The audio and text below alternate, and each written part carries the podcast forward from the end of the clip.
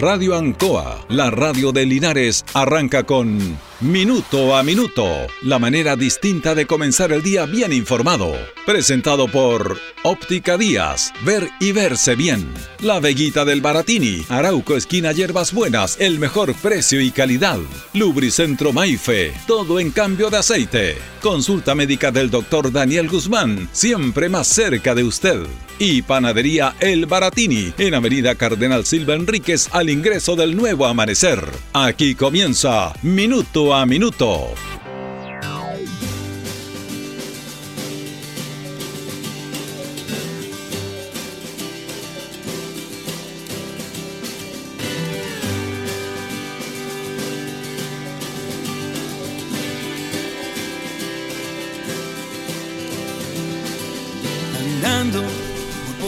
Siempre hemos hablado en nuestro programa de lo cíclico de las cosas, que las cosas funcionan en determinado momento y que al tiempo vuelven a producirse generacionalmente eh, después de un tiempo, pero son las mismas, son otras realidades, son otros tiempos, otras situaciones, pero son exactamente lo mismo.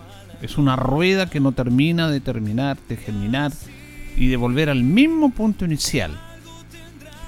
El estallido social que se produjo en octubre del año 2019 tuvo un componente no menor que tiene que ver con que los técnicos no midieron una reacción y una sociedad social porque ellos no lo miden. Los técnicos funcionan básicamente en tema de los números. Hacen ecuaciones y hacen cifras, proyectan inflaciones pero no entienden hacia dónde puede llegar eso y a quién puede perjudicar. Entonces, cuando, porque esto, porque la mente es muy, la memoria es muy frágil y es bueno ir recordando situaciones para entender por qué pasan las cosas. Cuando se sube 30 pesos el boleto del metro, bueno, los técnicos dijeron que son 30 pesos. ¿Cuál es el problema? es la manera que tenemos de ir buscando una mayor rentabilidad y también buscando las inversiones que hace el metro.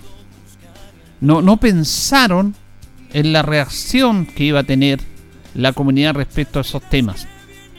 Recordemos que eso se dio en un contexto de inflación y de que los precios subían.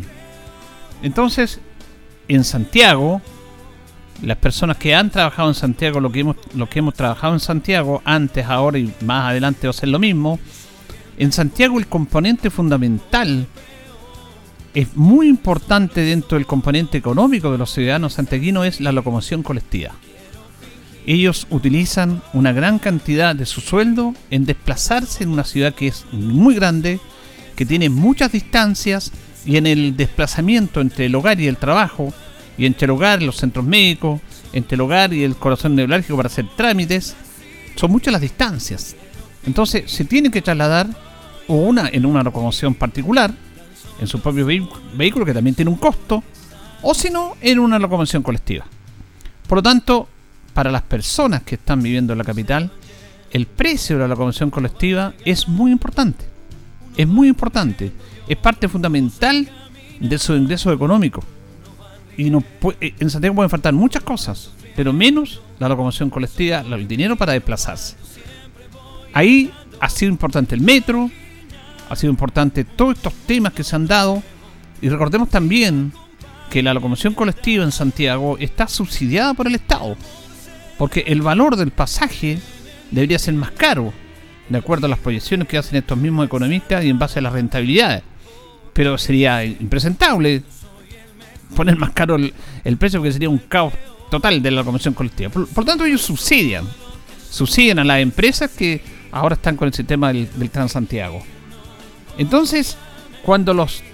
Y, ahí está la familia, ahí están los hijos, y el papá tiene que pagarle la locomoción colectiva a los hijos, y es plata. Se va sumando y sumando porque son todos los días. Entonces cuando dicen 30 pesos, no, no es tanto. Entonces ahí está la poca sensibilidad de los técnicos.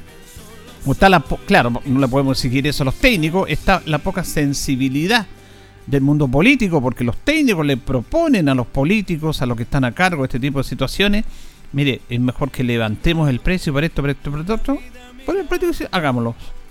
Entonces, no tienen una mirada de la, realidad. Porque este gobierno eh, ha tenido poca empatía, poca sintonía con las realidades de la sociedad. Y eso quedó demostrado absolutamente en la pandemia. Como que personas del mismo, ministros, hicieron declaraciones que estamos muy lejos de la realidad. ¿Para qué le vamos a recordar la frase de los ministros? El ministro de Economía aprovechan de comprar flores porque de acuerdo al IPC bajaron las flores, así que es bueno comprar flores. O levántese más temprano, porque colocar una, una franja horaria que en determinado horario, entre las 6 y las 7, iba a costar un poco más barato la convención colectiva, así que levántese más temprano, más de lo que se levantan. O no sabía la realidad que se vivía en los sectores poblacionales, lo que dijo el ministro Mañalich, el ministro Mañalich. Y así un montón de situaciones el ministro de Educación, el señor Varela, el primer, primer ministro de Educación que tuvo este gobierno, cuando no tenía idea de que no entendía por qué los colegios hacían bingo para, para poder arreglar las situaciones puntuales que habían ahí. O sea, un alejamiento de la realidad cotidiana permanente.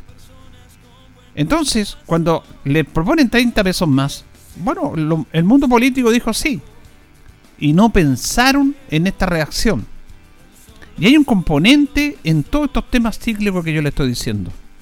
El componente fundamental es los jóvenes. Porque los jóvenes, ellos no producen dinero, reciben de sus padres cuando van a estudiar, y ellos entienden, y ellos mejor que nadie saben el sacrificio de sus padres para tener ellos, los papás, para desplazarse un dinero y entregarle a sus hijos otro dinero para la locomoción. Independiente que hay rebaje y todo, pero todo eso va sumando en el presupuesto familiar. Entonces, los jóvenes saltaron los torniquetes. Y empezó, em, empezó de a poco esta, este, este tema a fluir sin pensar hasta dónde iba a llegar. Pero todo tiene un origen.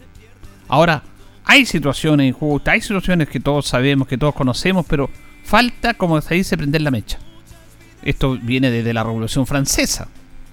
En todo lo que había en la monarquía, en la república, en, en lo que se quería salir del virreinato y que fuera una república independiente que los, ciudadanos tuvieran más participación sobre la monarquía y lo que fueran las decisiones de un, de una, de, un país, como era el caso, el caso de Francia, que es el mejor ejemplo en la, en la democracia, podríamos decir actual, aunque esto fue de, de 1800 y tanto, de lo que es, cómo funciona una república y en el mundo político. Bueno, no lo entendieron y, usted sabe lo que pasó. ¿Por qué le cuento esto?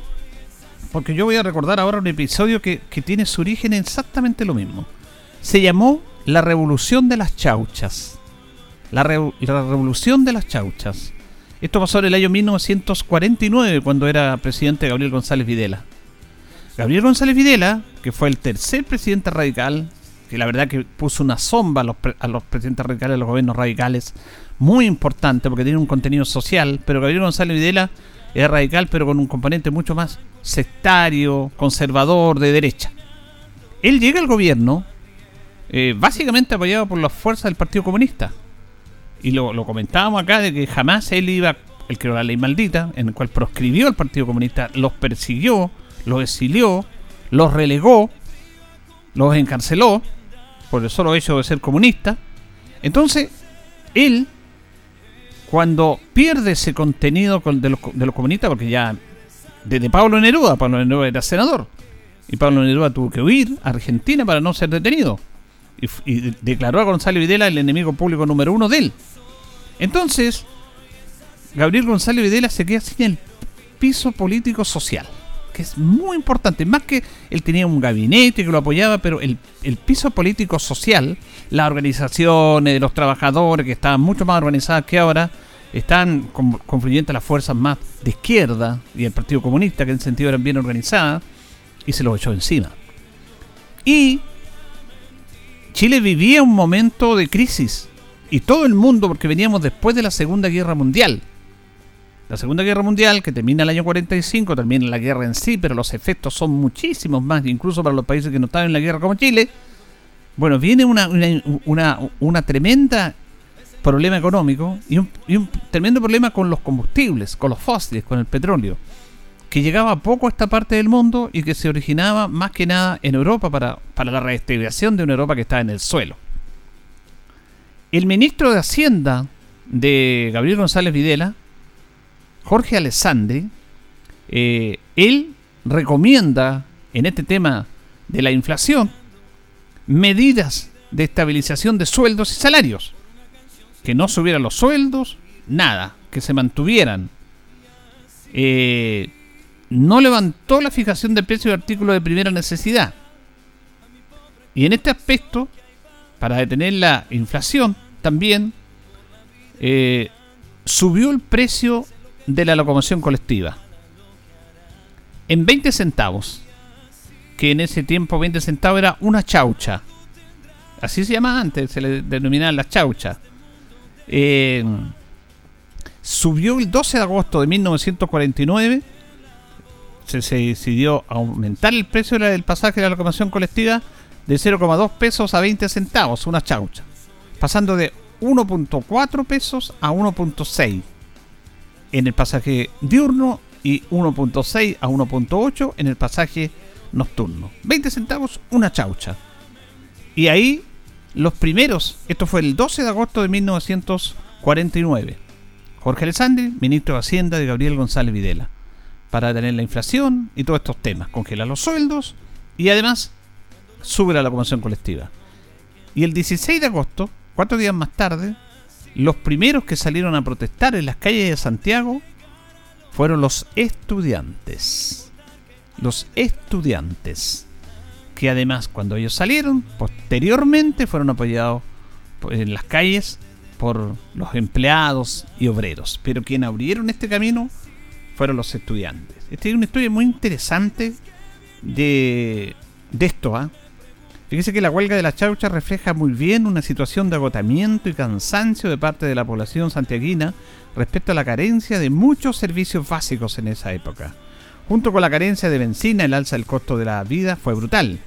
Eran periodos de gran inflación, por lo tanto los artículos de consumos básicos se hacían cada vez más costosos de conseguir. El pan, la leche, la carne, el pescado.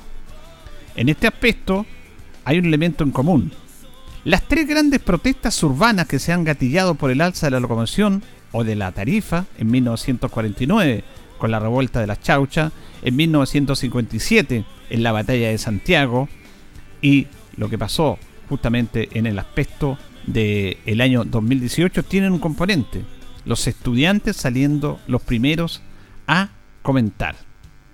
Chile se ha caracterizado por tener un Estado que responde de forma coestiva y autoritaria ante las protestas sociales, algo que se vio en el pasado, en el año 57 y en el 49, en este aspecto. La revuelta de la Chaucha fue en agosto del año 1949. Ese fue un año bien complejo porque era un periodo de posguerra, de muchas restricciones, sobre todo de combustibles. Era una situación que afectaba al país desde la Segunda Guerra Mundial. Los combustibles fósiles, de los cuales siempre hemos carecido, se ocupaban en Europa y priorizaban esos mercados y la población. Y en ese sentido, en Chile comenzó a ocupar nuevamente, se empezó a ocupar porque no había mucha benzina para los vehículos, el carromato a caballo. Ese era el nivel de ausencia de benzina. Se volvieron a usar los caballos para desplazar bienes y las personas se desplazaban ahí. Era una ciudad que si bien no tenía tantos autos como hoy, la benzina le era crucial para la locomoción colectiva. En un periodo que habitualmente nosotros no pensamos que fue así, porque en el colegio nos enseñan que la época de la cuestión social en Chile se deriva al año 1907, con lo que pasó en la Escuela Santa María de Iquique, fue la época de gran pobreza del pueblo chileno, de mayor injusticias sociales. Y eso no es tan así porque en cada época, en nuestra historia republicana, hemos tenido miserias, carencias y alzas en el costo de la vida del pueblo. El tranvía en Santiago solo funcionaba en el centro de la ciudad y en ciertos ejes viales donde estaba la tecnología, por Avenida Independencia o San Diego, por ejemplo, pero mucha población vivía en la periferia, más allá de esas vías privadas y justamente de los autobuses y microbuses, los que podían llegar a esos lugares más recóndidos donde generalmente la pavimentación era mala. Por eso el gremio del rodado exigió como le exigieron a muchos gobiernos de aquella época, de colores políticos muy distintos, subsidios. Era un gremio nacional de pequeños y medianos empresarios y que nunca fueron bien catalogados por la ciudadanía, siempre eran denostados y criticados. El alza del decreto del gobierno de Gabriel González Videla y pronto hubo marchas mitines convocados sobre todo por los estudiantes de la Universidad de Chile. Estos dieron vuelta a un microbús, lo que inició así lo que partieron con los desórdenes. Este fue el inicio, dieron vuelta un microbús de la convención colectiva y empezaron justamente los desórdenes. Primero en la Plaza de Armas y después se fueron a la Plaza Baquedano. Le estoy hablando del año 1949. ¿ah? Cualquier alusión con la actualidad es una, es, un, es una realidad que pasó años atrás. Al día siguiente se sumó el pueblo definitivamente. Ahí ya quedó la grande. Se destruyó infraestructura y elementos de equipamiento urbanos, pero también se destruyeron símbolos del poder. Por ejemplo, el sindicato de dueños de autobuses del Club La Unión, diferentes mansiones fueron destruidas y esto ocurrió ya con fuerza el 16 y 17 de agosto. Se destruyeron símbolos del poder, año 1949. Las manifestaciones tuvieron una situación final, se calcula que fueron 50.000 personas y ahí empezó una represión policial mayor. Hubo disparos de fusil en Alameda con San Diego, personas fallecidas, muchos heridos. No hay un cálculo oficial de muertos. Se dicen que al menos 20 personas fallecieron y muchas otras resultaron gravemente heridas. La respuesta del presidente fue derogar el alza de la tarifa. Ante las manifestaciones, bueno, González Videla derogó el alza de la tarifa. No tenemos que olvidar que González Videla era un presidente radical, supuestamente de centro izquierda, pero que él fue el principal instigador de la ley para la defensa de la democracia, o la famosa ley maldita, que proscribió al Partido Comunista un año antes de los hechos del año 49. Como presidente tuvo una actitud muy similar a la del señor que nos está gobernando en estos tiempos, se podría preguntar uno. El alza de la tarifa fue un detonante de un proceso mucho mayor hay una manifestación de un descontento que sobrepasa la tarifa, pero sin duda el transporte es algo sensible ya para la población de esa época. Estamos hablando de una ciudad que bordeaba los 2 millones de personas. En Santiago actualmente hay 7 millones de personas. Era una sociedad mucho más pobre, quizás como eran menos personas, podríamos pensar que los problemas urbanos podrían ser más abordables, pero no era tan así. Había una calidad de vida inferior, Hoy podemos quejarnos del endeudamiento, pero en esa época el problema era la desnutrición. El pueblo se estaba muriendo de hambre. Hay que recordar que la primera protesta en Santiago de Chile por el transporte público por el alza de la tarifa ocurrió en el año 1888. Dieron vueltas tranvías a caballo, los quemaron en una ciudad de 200.000 habitantes provocando un estallido social, año 1888. Después fue en el año 1957, el 2 de abril, la, llamada Batalla de Santiago. Ahí el desastre en el gobierno de Carlos Ibáñez del Campo, dentro de un contexto de pobreza generalizada, fue mayor. A finales del año 57, el gobierno decretó un alza de las tarifas de la locomoción colectiva, que afectó especialmente a los estudiantes. Las protestas fueron en aumento y el gobierno decretó estado de sitio y la intervención de los militares. Las bajas fueron mayores. Se dice que inclusive en la batalla de Santiago del año 1957 murieron al menos 49 personas.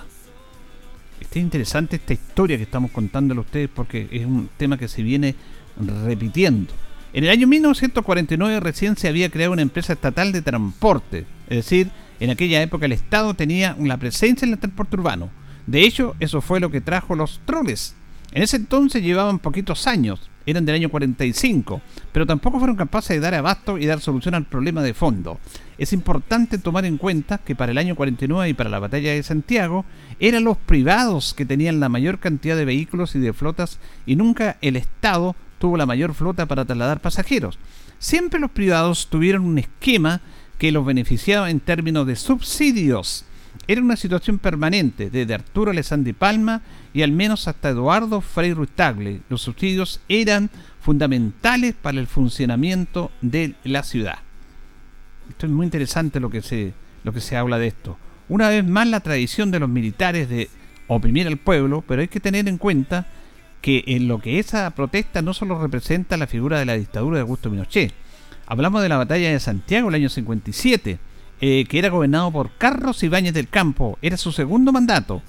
El mando del general Horacio Gamboa de Carabineros, año 57, con la instrucción que él le decía a los carabineros que salían a la calle.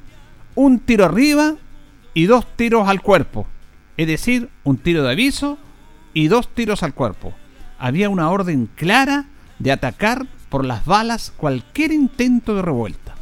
Para los que el año 49 no tenemos una cuestión detallada de cómo afirmar algo similar, pero también se utilizó armamento para atacar al pueblo. Se dice que hubo 20 muertos. En este aspecto eh, es importante destacar lo que ha pasado en Chile, que lo hemos hablado en nuestro país, en nuestro programa, perdón. Históricamente, a lo primero a quienes suponen que son clase dominada por la clase popular. No hay que olvidar la época de la llamada cuestión social, 1880 a 1920. Esto es una frase que realmente es impactante. La frase del diputado Eduardo Mate Pérez, antepasado de la familia Mate Larraín, quien afirmaba en el año 1892 que los dueños de Chile somos nosotros, los dueños del capital y del suelo. Lo demás es más influenciable y vendible. Ella no pesa ni como opinión ni como prestigio. Ese pensamiento, este aplastamiento por las balas consecuente, ha pasado porque ha existido una clase que se ha acostumbrado a lucrar, a lucrar con los pobres. Lo hizo con los conventillos, por ejemplo. Y eso es súper importante para complementar con el tema del transporte. En la época de la cuestión social, los conventillos eran de la clase dirigente. Ellos lucraban con la muerte de los pobres. Hay una costumbre, una tradición viciosa del abuso y que puede expresarse en el alza de cualquier cosa. Ahora estamos hablando del alza de la tarifa del metro en los tiempos actuales, pero antes era el alza de la locomoción colectiva. Carlos Ibañez del Campo, cuatro años antes de mandar a reprimir, decretó la estatización de la empresa para proveer transporte, sin fines de lucro, y la ETC em-, empezó a crecer. El presidente Allende les proveyó una flota, una flota de decenas de microbuses de Mercedes-Benz que venían desde Brasil. Estas máquinas las destinó para las periferias de las ciudades que tenían enormes problemas para conectarse. Por lo tanto, Allende dio mucho impulso fundamentalmente al transporte público. Además, continuó con las obras del metro. La presencia estatal en el área del transporte fue desarmada y revertida. Fue entregada al libre mercado, como es hasta ahora, y se le entregan básicamente muchos subsidios. Mire cómo es esta historia, por eso yo le leo esta historia, la comparto con ustedes de algunos historiadores de lo que está escrito en nuestra sociedad, de cómo las cosas son cíclicas, de cómo esta revolución del año 1949, denominada la Batalla de las Chauchas, que motivó 20 centavos, que era una chaucha, el alza del precio de la locomoción colectiva, esta revuelta, que terminó con personas muertas, y una vez que terminó esto, el presidente González Videla le dice a su ministro de Hacienda, Jorge Alessandri, no, no subamos mejor. Pero tuvo que pasar eso. La otra batalla de las micros fue el año 57. Personas muertas. Lo que se decía, un disparo al aire dos al cuerpo, para reprimir la protesta social. Bueno, ¿y qué le voy a contar de lo que pasó el 18 de octubre? Eso es más cercano, usted ya lo conoce mejor. Pero es un tema que se ha dado permanentemente en nuestra sociedad. Siempre quien tiene que pagar el costo de este tipo de situaciones son los de abajo. Son los denominados el pueblo, como quiera llamarlo usted. No quiero adjetivizar este tema. Pero sí es una realidad. Por eso siempre he dicho yo que hay que aprender de la historia. Pero si es tan simple, es cosa de mirar los sucesos que están ahí y no repetir, repetir los errores que permanentemente se dan. Bueno, hay esta frase muy sabia que dice que el único animal que tropieza con la piedra dos, tres veces es el ser humano. El animal la esquiva. Puede caer en la primera, pero después la esquiva. Pero nosotros volvemos a caer en lo mismo. Quizás también por algunos intereses propios. Intereses economicistas, de poder, de muchas situaciones que están en la sociedad. Pero mire cómo es esta cosa. Aquí fueron 30 pesos lo del metro. Y cambió absolutamente este país cambió, terminó con un gobierno. Terminó con un gobierno, es una cosa increíble. Porque el gobierno de Sebastián Peñera terminó con el estallido social. ¿En qué sentido? Porque no pudo realizar su proyecto político que él tenía y por lo cual fue elegido por la voluntad de la, de la ciudadanía y obviamente hay que respetar esa decisión. Pero su proyecto político se terminó porque no entendieron lo que le decían los técnicos, avalaron lo que le decían los técnicos, que qué se va a preocupar de 30 pesos. Eso es no conocer la realidad que vive una sociedad. O es vivir en una burbuja, vivir en un sector y no vivir y no pensar en lo que viven los demás. Porque uno puede vivir en un sector o puede vivir una vida tranquila, pero hay gente que está al lado tuyo que está sufriendo. Y no se puede desconocer esa realidad. Y cuando se desconoce esa realidad, y sobre todo por quienes tienen que hacer políticas públicas, para, para quienes tienen que desarrollar políticas públicas, porque para eso fueron elegidos, para gobernar por el bien del común del país y no por el bien de algunos, y si no entienden eso, bueno, pasa lo que pasa en este país. Tanto es así que este gobierno ha liderado un gran trabajo en la vacunación, se está hablando de una tercera dosis y ya está arreglada una tercera dosis. Lo hemos dicho en este programa, Rodrigo Yáñez ha sido excepcional y muy sabio en eso. No ha tenido un problema de vacuna Chile. Chile es el país que mayor, después de Estados Unidos, que mayor cantidad de ayuda ha dado a sus ciudadanos. El problema es que la focalizaron. La focalizaron en un grupo pensando que ese grupo estaba bien. Al grupo que le han dado siempre. Se focaliza una ayuda. Pero no entendieron que a los que ellos le hablaban siempre y que lo sacaron como presidente, que es la denominada entre comillas clase media, estaba muy perjudicada. No leyeron esa realidad. Y a pesar del excelente proceso de vacunación, a pesar de los esfuerzos que te han dado y que se siguen dando con el IFE ampliado, con el apoyo a las pymes, la gran cantidad de dinero que ha entregado el gobierno para ayudas sociales, la gente ya no les cree. La gente ya los olvidó. Mire qué interesante esto. Ya es tarde. Ya es tarde. Eso es por no conocer una realidad política que ha estado en Chile desde el tiempo inmemorial hasta ahora. Lo hemos hablado, el por qué nos comportamos de esta manera. Esa frase del señor Mate, en la cual los dueños de Chile somos nosotros, fue eh, hecha en el año 1892. Todavía los mates son poderosos en este país. Y ellos creen que son los dueños de Chile. Porque tienen el poder económico. Pero así no funcionan los estados y las repúblicas. Y cuando ese grupo llega al poder político, pasa lo que está pasando ahora. Y cuando el poder político, los actuales mundo político, oposición, todos, no están a la altura del cargo que tienen, porque se van en peleas vicentinas, en cosas que no tienen ningún sentido, bueno, pasa lo que pasa. Y esto es cíclico, esto es cíclico, se lo he dado a conocer. Lo que pasa es que los políticos de antes, al menos como González Videla, dijo no, retrocedamos acá. No subamos la tarifa, congelémosla nomás. Busquemos otra manera. Pero tuvo que hacer revuelta. Pero el origen de todo esto es lo que pasa. Y el origen de quienes salen, los primeros que salen a dar la cara, son los estudiantes, los jóvenes, que se les mira en menos, pero que ellos mejor que nadie conocen la realidad. Por ellos que mejor que nadie saben lo que suben sus padres para darles su estudio, para sostener un hogar. Y por lo tanto, si se les aumentaba el precio del pasaje a ellos, después de todo lo que les cuesta, salieron a protestar. Se rebelaron y dijeron, no, saltemos el torniquete, no vamos a pagar. Y pasó lo que pasó. Historia cíclica. Desde los 20, 30 pesos del metro hasta la revolución de las chauchas, en el año 1949. Señoras y señores, estos comienzos con valor agregado son presentados por Óptica Díaz, que es ver y verse bien. Óptica Díaz es ver y verse bien. Usted ya nos conoce, somos calidad, distinción, elegancia y responsabilidad.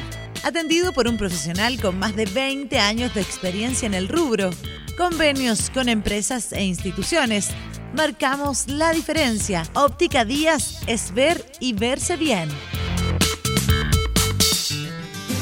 Muy buenos días, gusto saludarlos. Minuto a minuto en la radio Ancoa en este día, miércoles 23 de junio, miércoles lluvioso, junto a don Carlos Agurto ahí en la coordinación. Saludamos a los Marcial que estén de neumáticos el día 174 del año. Fíjese que quería destacar antes de ir con nuestros patrocinadores. Linares tuvo 5 casos de contagio y Linares bajó la barrera de los 200 casos activos, 192 casos. Eso es positivo. Aunque lo hemos dicho que a mitad de semana no están todas las cifras, pero eso es, eso es positivo. Vamos a ir a la pausa con nuestro patrocinador, Carlito, y ya volvemos. Estamos en Minuto a Minuto en Radio Ancoa. Radio Ancoa. La mejor manera de comenzar el día informado. La consulta médica del doctor Daniel Guzmán siempre más cerca de usted. Se atiende por FONASA, ISAPRE, DIPRECA, CAPREDENA y particular. Se hacen lavados de oídos. El doctor Daniel Guzmán lo espera en Kutmoller 333 frente a la plaza. Lubricentro Maife, todo en cambio de aceite. Le dejamos su vehículo como nuevo. Personal calificado, una atención cercana, convenios con empresas e instituciones. Maife, el lubricentro de Linares, ubicado en Esperanza 633, entre Lautaro y Yumbel. La panadería del Baratini, el mejor pan, tortas, pasteles, brazos de reina de nuestra propia elaboración. Abarrotes, cecinas, frutas y verduras. El mejor precio y la mejor calidad. Lo esperamos en Avenida Cardenal Silva Enríquez, al ingreso del nuevo amanecer. Estamos a su servicio. Óptica Díaz es ver y verse bien. Usted ya nos conoce, somos calidad, distinción, elegancia y responsabilidad atendido por un profesional con más de 20 años de experiencia en el rubro, convenios con empresas e instituciones. Marcamos la diferencia. Óptica Díaz es ver y verse bien. Efemérides de un día como hoy, 23 de junio. En el año 1813, la Junta de Gobierno, de acuerdo con el Senado, conceden la libertad de imprenta bajo las condiciones y control que se expresan en el decreto de esa fecha. En el año 1818, en el puerto de Valparaíso, el director supremo, general Bernardo Higgins, nombró este día al primer comandante general de Marina y jefe de la primera Escuadra Nacional, el argentino teniente coronel de artillería Manuel Blanco Encalada en el año 1819, arriba Chile la corbeta Independencia. Durante la Guerra de la Independencia llegó la corbeta Curiqueao, lo que se le puso el nombre de Independencia. En el año 1866 nace en Pichilemu, en la región de O'Higgins, José María Carlos Rodríguez, quien llegó a ser el primer cardenal chileno en el año 1946. Posteriormente participó en el cónclave del año 1958, que eligió al Papa Juan XXIII. Su vida se caracterizó por su notable humildad y su extraordinario celo apostólico, sobre todo hacia las clases más necesitadas. En el año 1872 se instala una línea telegráfica entre Chile y Argentina inaugurada con una conversación entre los presidentes Federico Errázuriz Sañarte de Chile y Domingo Faustino Sarmiento de Argentina. Un día como hoy, en el año 1879, llega triunfante a Valparaíso la nave chilena Covadonga, después de haber hundido la independencia como consecuencia del combate naval de Quique. En el año 1881 se funda la Sociedad Agrícola del Sur, destinada a intensificar la agricultura. Su primer presidente fue Lisandro Martínez. Efemérides de un día como hoy, 23 de junio, acá en nuestro programa Minuto a Minuto. Nos separan 25 minutos de las 9 de la mañana. Antes de ir a la pausa, vamos a recordar los titulares del diario El Heraldo. MOV mejora ruta entre Embalse, Ancoa y Rolería en la provincia de Linares.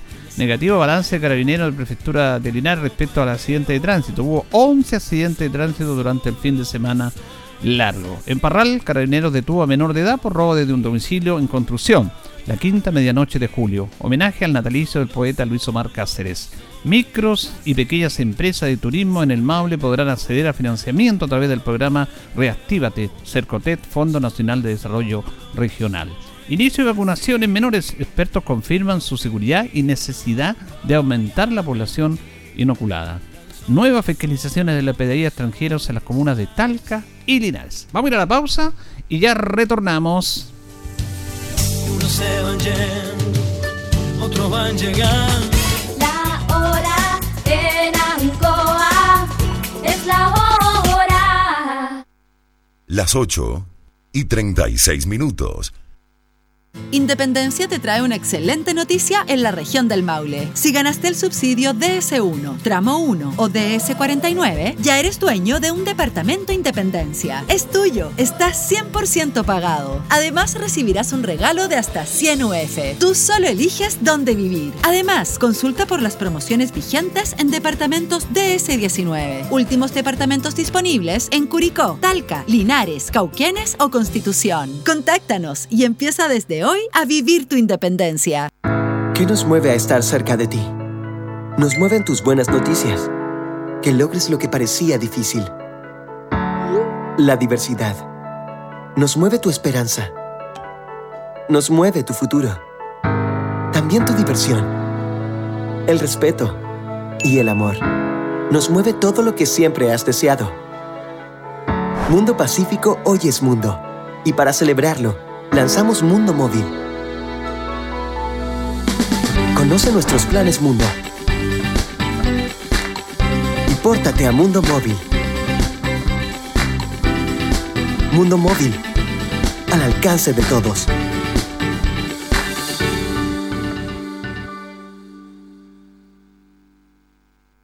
En CGE sabemos que la crisis sanitaria por COVID-19 ha afectado económicamente a muchas familias y empresas. Por eso, si tienes dificultades con el pago de tu cuenta, contamos con distintas alternativas y facilidades para que puedas ponerte al día. Regístrate hoy para acceder a los beneficios de la Ley de Servicios Básicos. ¿Cómo puedes hacerlo? Muy fácil. En nuestro sitio web www.cge.cl o escribiéndonos al correo atención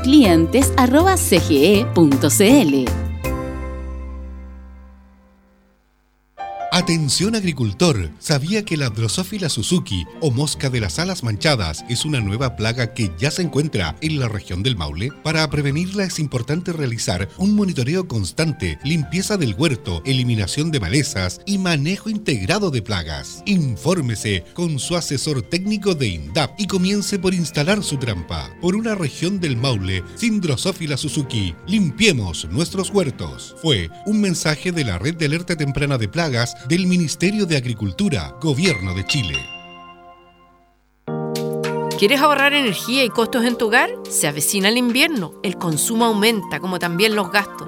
Por eso, te aconsejamos que revises bien puertas y ventanas para no dejar escapar el calor ni tu presupuesto. Puedes utilizar cortinas gruesas y gomas aislantes.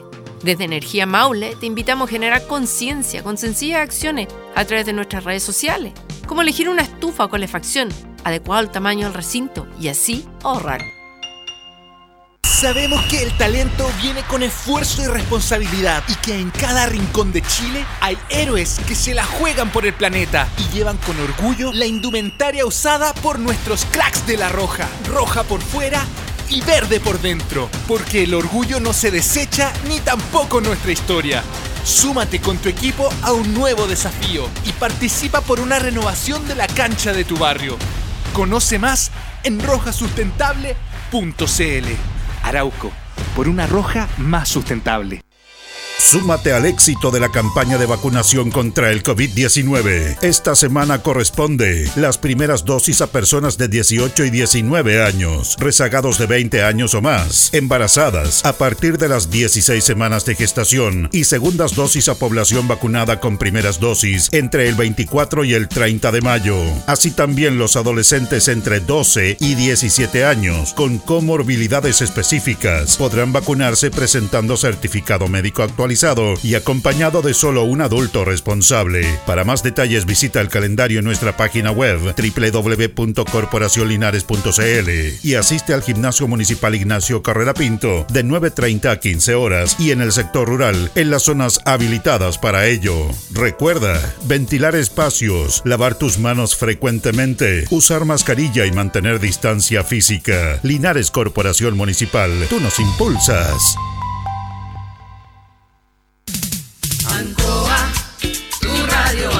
El 95.7 Radio Ancoa. La radio de Linares, más cerca de ti.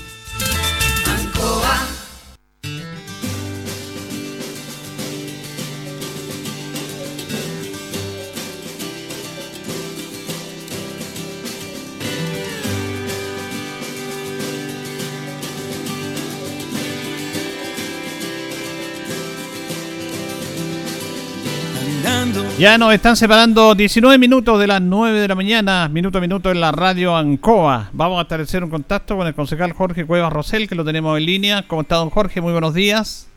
Eh, buenos días, Julito. Buenos días a todos nuestros amigos de, de Linares. Bueno, le decimos concejal porque está ya en la parte eh, final del periodo de concejal. Ayer hubo un consejo, un último consejo eh, ordinario, tradicional de la gestión. Y bueno, quería preguntarle cuáles son sus sentimientos respecto a este tema. Bueno, la verdad es que bastante conforme, eh, contento por haber estado trabajando por, por la Comuna de Linares prácticamente casi siete años eh, como concejal. Eh, y también agradecerle a todo el mundo, cuando digo a todo el mundo, eh, parto agradeciendo a todos los colegas concejales que, que hemos estado en distintos periodos, obvio a los actuales, al alcalde o a los alcaldes, pensando o partiendo con Rodrigo Mosilla, Rolando Rentería y, Mario Mesa, a los funcionarios municipales, a cada uno, a cada funcionario municipal, tanto de la municipalidad como educación y salud, a los medios de comunicación también agradecer, sobre todo a los que que siempre están asistiendo al, Consejo. Eh, agradecer a ellos porque ayudan mucho en, la gestión eh, que uno hace como concejal a los vecinos, a los, que, a, los presidentes de junta de vecinos, a los presidentes, ¿no es cierto?, de, los clubes deportivos, clubes de adulto mayor. Todos ellos de alguna forma ayudan a que uno haga una, una gestión en beneficio de, la ciudad. Siempre van a quedar cosas pendientes eh, porque el tiempo no, no lo da, el, marco legal tampoco lo da muchas veces que uno quiere hacer cosas, pero pero no, no, no, te permite el marco legal, pero en el fondo siempre tratando o se trató de ayudar a la, a la comunidad apoyando la iniciativa de algunos concejales, apoyando la iniciativa de los alcaldes, ¿no es cierto?, escuchando a los vecinos para llevar su inquietud al interior del consejo. Entonces, eso yo creo que uno tiene que ser agradecido porque es cierto, uno tiene el cargo de concejal, pero pero va más allá, va apoyado por mucha gente que, que va, ¿no es cierto?, eh, entregando información para que tu gestión sea lo mejor posible. Sí, usted tiene bastante una vasta experiencia, como usted lo, lo, nombró muy bien. Trabajó con varios varios alcaldes de distintos colores políticos en ese aspecto y es interesante destacar. Ahora, ¿usted cree que la función de los concejales está un poco, no sé, como poco informada en la comunidad? Eh, porque se, se plantea que dice, no, los concejales la verdad que no, no hacen su pega. Lo, primero que se dice, no trabajan, van una vez a la semana, eh, pero es importante, por eso nosotros vamos a los consejos, difundimos estos temas, porque es importante también difundir el trabajo y el rol que realmente tienen. A lo mejor se le pide un rol más allá del que pueden tener. ¿Cuál es su opinión respecto a esta situación?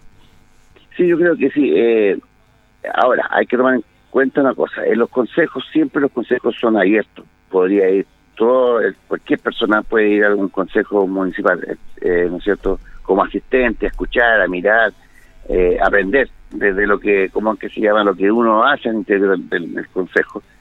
Y porque uno va al interior del consejo, es donde se trabaja las inquietudes, ¿no es cierto?, desde los vecinos para traspasárselas, ¿no es cierto?, al alcalde para que después sean realidades algún proyecto.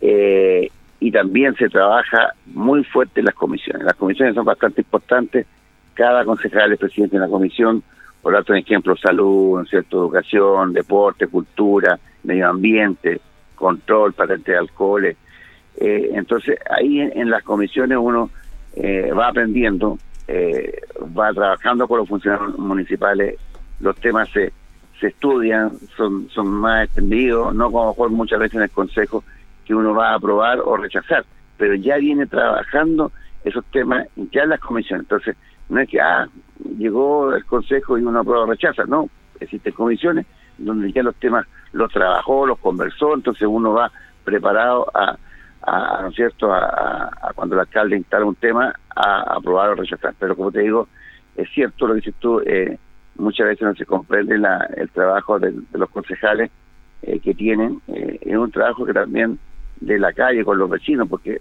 nosotros somos los que estamos más enfrentados con la calle, eh, de la autoridad, eh, por cierto, pública o política, porque el alcalde para conversar con él, por ejemplo, es una audiencia, ¿no es cierto? O de repente un WhatsApp ahora, te responda a él. Eh, pero el concejal está en la calle, va al centro, camina, está en su trabajo y siempre hay, eh, hay inquietudes de los vecinos que se te acercan y, y, uno de alguna forma tiene que ser capaz de responder o traspasar el, el, ¿no cierto? la situación al funcionario o al departamento que corresponde. Eh, por lo menos mi actitud siempre fue así. Si un vecino se acercaba a conversar conmigo con algún problema, yo inmediatamente decía, mira, va, deja llamar al jefe de servicio, hay que, qué es lo que podamos hacer. Y, el jefe de servicio muchas veces decía, ya venga para acá a la oficina y conversamos a ver qué podemos, en qué podemos ayudar. Y de esa forma uno trataba de resolver eh, prácticamente inmediatamente los los problemas o las situaciones, pero pero eso, eh, eh, la invitación es que, bueno, ahora estamos en pandemia, es difícil que, que puedan asistir, pero la invitación es que esto, cuando se normalice, puedan los vecinos asistir a los a los consejos municipales porque están, son abiertos, son públicos, no, no, no es privado. Ahora, eh, usted ha dicho que desde que desde cuándo que es concejal usted, don Jorge? Del 2004. Bueno, del 2004 ahora ha pasado bastante agua bajo el puente y, y ha crecido también. Hay bastantes desafíos, son dif- desafíos distin- distintos a medida que van pasando los años en sí. Pero bueno, usted ha sido parte importante del Consejo Municipal de donde se toman las determinaciones más importantes para el desarrollo de una comuna, desde ese año hasta, hasta ahora. Bueno, sí, imagínate, ya somos 100.000 habitantes, eh, hemos tenido, hemos vivido de todo, vivimos el terremoto en 2010, hemos vivido este último año y medio, casi ya vamos para los dos años, ¿no es cierto?, de, la, de la pandemia, que no es menor, eh, estas situaciones donde se tienen que, por ejemplo, eh, el año pasado todos los dineros que teníamos a lo mejor para tener actividades eh, culturales, deportivas, apoyando directamente a lo mejor las juntas de vecinos, tuvimos que hacer modificaciones presupuestarias para ir en ayuda, eh, ¿no cierto?, eh, específica en lo que es la alimentación de nuestros vecinos. Esta, esta en la, misma forma, eh, hemos ido entregando, ¿no es almuerzos de lunes a, de lunes a domingo, toda la semana, a dormir, eh, ¿no es cierto?, vecinos de, de nuestra ciudad. Entonces, claro, la, el- hoy día se cambia todo. Lo que se tenía pensado hacer, ¿no es cierto?, del 2019, del 2018 al 2019, cambió todo en espera que esto se normalice. Entonces, esperemos que, que, esto también vaya en baja, que podamos llevar una vida más normal en la comunidad y eh, nuestros recursos también vuelvan a, lo esencial, a lo que se hacía eh, antes, eh, para poder satisfacer otras necesidades de los vecinos, porque hoy día estamos satisfaciendo las necesidades de alimentos, ¿no es cierto?, a, cada uno, que está bien. Eh, entonces, eh, hay una preocupación importante en eso. Mira, imagínate el tema de los incendios. Nuestro municipio ha sido capaz, porque es una tiene una economía sana, ordenada, ¿no es cierto?, eh, de entregar recursos a, a los vecinos que se que se le incendian su casa. Eso antes no se ha visto. Sí, perdón, Entonces, ese, per- perdón, don Jorge, ese es un tema súper interesante de destacar lo que hace usted como consejo, hay una iniciativa de la administración municipal, pero ustedes como consejo apoyándola, que es que, bueno, no, no quisiéramos que pase, pero han pasado lamentablemente muchos incendios, en el cual el municipio incluso le entrega un subsidio por seis meses de arriendo, le arregla la casa, le compra los materiales, y eso es con recursos municipales, algo como bien dice usted, que es bueno que se sepa en esta instancia que apoyan esta iniciativa, y para eso hay que, hay que tener los recursos propiamente tal. Así es, el municipio los tiene. Entonces, históricamente el municipio de Linares es un municipio ordenado, las arcas municipales son ordenadas, finanza es ordenada, eh, la unidad de control también, porque todo esto se tiene que hacer con transparencia, es decir, bueno, está el dinero, sí, eh, lo tenemos en una caja, en, el presupuesto está. Oye, que se acabó el presupuesto para esto. Ok, se hacen modificaciones presupuestarias de otras cuentas que en ese momento a lo mejor puedan tener saldo presupuestario y se sigue trabajando con los vecinos para poder solucionar el problema a, a ellos. Imagínate que años atrás se incendiaron una casa que han votado, es decir, no Claro. tenían ninguna posibilidad de salir adelante. Hoy día se les ayuda. Y eso, eso, eso eh, es histórico en nuestra comuna y uno tiene, es parte de eso, independiente que sea iniciativa en este caso ¿no es cierto? del alcalde eh, Mario Mesa, pero pasa por nosotros, pasa por nosotros, ¿no es cierto?, Eh, la, la modificación presupuestaria, pasa por nosotros la subvención, porque siempre son se hace por intermedio de, de la Junta de Vecinos, porque para que sea más ágil el procedimiento de, de, del- de, ¿no cierto?, de la construcción o la reconstrucción de la casa, eh, pasan esto, esto por, eh, ¿cómo se llaman?, subvenciones eh, extraordinarias a la Junta de Vecinos. Entonces, eso lo aprobamos nosotros, siempre con mucho gusto, porque estamos trabajando o hemos trabajado para nuestros vecinos de, de Linares. Estamos hablando de la parte social, hemos trabajado en la parte deportiva, cultural, ¿no es cierto?, en educación, salud.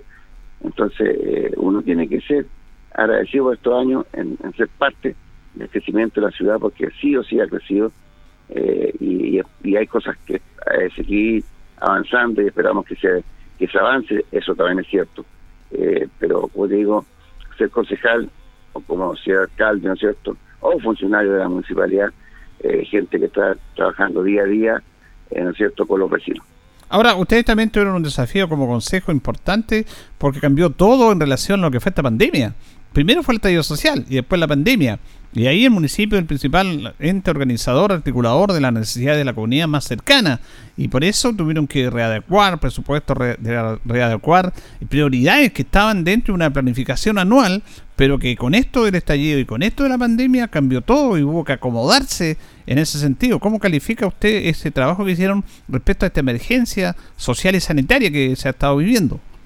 Yo creo que ha sido de las mejores, el liderado por el alcalde Mario Mesa, ¿no es cierto? Eh, y hay que tomar en cuenta también la gente de finanzas, porque en el fondo finanzas es la, es la gente que dice, ok, alcalde, mira, aquí, de aquí tenemos estos recursos, nos puede llegar esto, nos va a llegar a lo mejor del fondo municipal, como municipal, porque subieron a lo mejor los permisos de circulación, como pasó en esta oportunidad este año. Entonces, eh, modificar todo el procedimiento o, todo el tema presupuestario de la, de la municipalidad que estaba pensado para otras cosas, para ayudar a nuestros vecinos. Pero si al final siempre va a ser eso.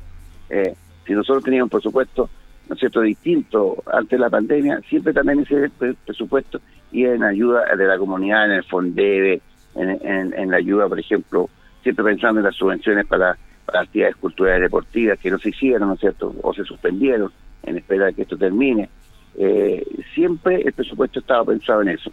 Hoy, ok, apareció la pandemia, venga todo entonces eh, esos recursos que también son sociales, vengan a ayudar eh, directamente a los vecinos. Hay que recordar que entregamos eh, bonos en dinero efectivo a, a- a distintos, a, lo- a los transportistas, de los, ¿no cierto? de los colectivos, microbuses, a, la gente que trabajaba en el comercio que quedó sin trabajo, por ejemplo, me acuerdo de los peluqueros, peluqueras. Eso se, ha- se va olvidando, ¿ah? Mm. se va olvidando todo lo que se hizo ¿ah? y, y, entregando una ayuda económica, más los alimentos, más las cajas de alimentos que se entregó a, a todas las casas, sin, sin, sin tomar en cuenta si tenían o no tenían recursos, a todas las casas de alimentos se les entregaron en una caja de alimentos.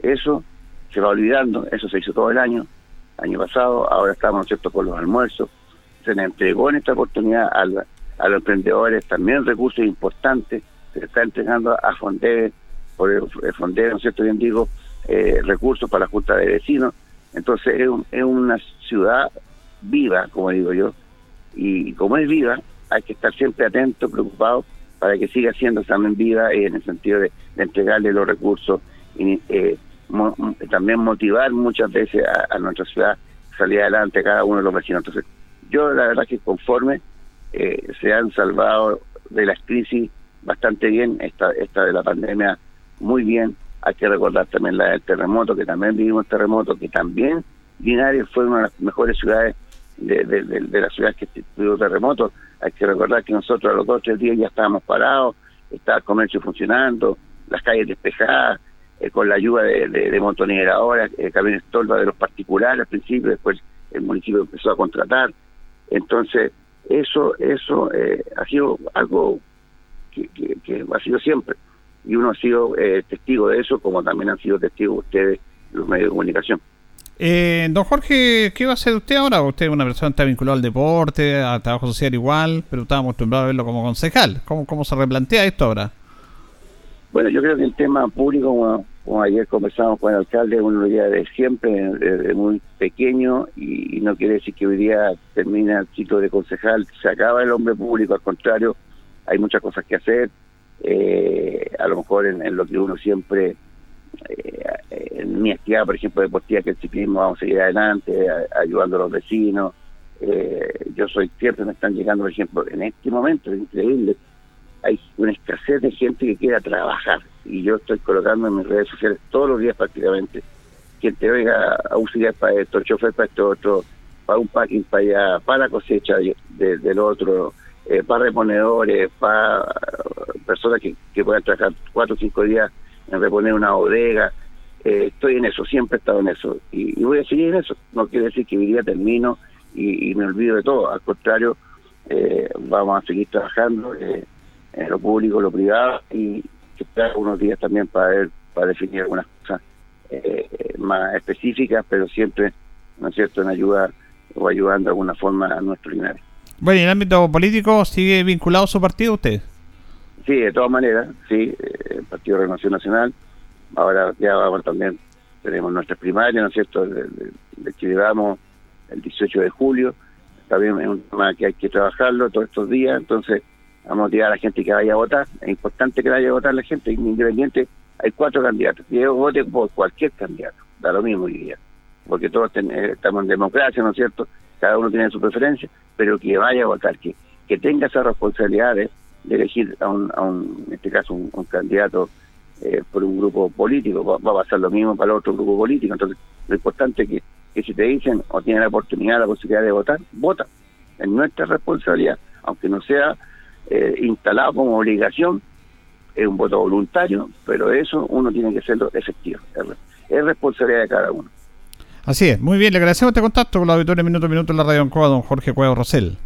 Muchas gracias, Julito. Un abrazo grande a todos nuestros amigos Linares. Que tengan un buen día. Está lloviendo, que es bueno que llueva. Ah, no hace falta la lluvia. Y, con alto ánimo, porque Linares es una ciudad linda una ciudad encantadora y hay que cuidarla. Eh, antes antes de, terminar, me recuerdo que usted tuvo un gesto muy importante cuando asumió este nueva administración de consejo. Recordemos que usted no era concejal, pero después salió, eh, fue elegido por la lista porque sacaron los votos cuando Francisco Durán fue eh, Ceremi. Y usted le entregó un regalo muy bonito a. ¿Se acuerda o no?